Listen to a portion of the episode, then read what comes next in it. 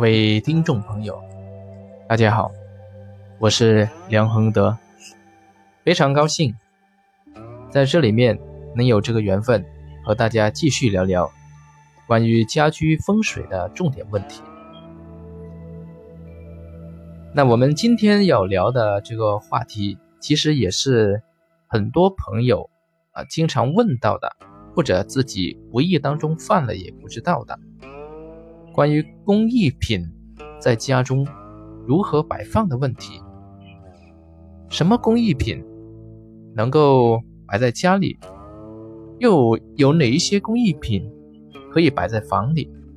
这个我想是很多朋友会比较关心的其中一个问题。那其实这个问题应该如何去理解呢？啊，曾经也是，呃，一个客户，他当时，呃，应该来说哈，他出差的这个时间特别多，而且他有一个个人的特别的爱好啊，每次出差回来，他都要买一堆工艺品，哎，买回来之后放到哪里呢？哎，家里面有什么位置可以摆，他就摆在那里。甚至有一次呢，他是把呃一些猛兽、猛兽的工艺品也带回了家里面。什么猛兽工艺品呢？比如说像呃老虎啊、狮子啊，还有鹰啊等等的一些。那其实这些能不能摆在家里面呢？我当时去他家的时候呢，他刚好呢是前一个月啊出差回来，买了一个像鹰似的这个猛禽的这种工艺品，而且这个猛禽的话呢，呃，大概有一本书那么那么大吧。那他摆在哪里呢？他就摆在他的酒柜啊，对着门口的酒柜那里。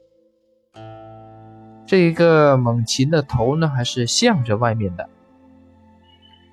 所以当时我去到家里面，看到他这种情况的话呢，我直接就跟他讲了：“你这个猛兽摆的不对，你如果是摆在这里面的话，从你摆那一天开始，会特别多的是非。”特别多的口舌，哎，他就说了，我正觉得奇怪呢，怎么，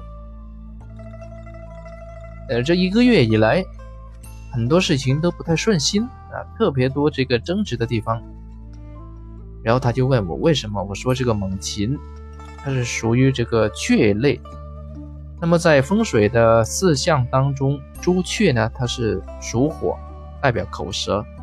你把它这个摆在门口，对着门口的这个位置，这个形也不好。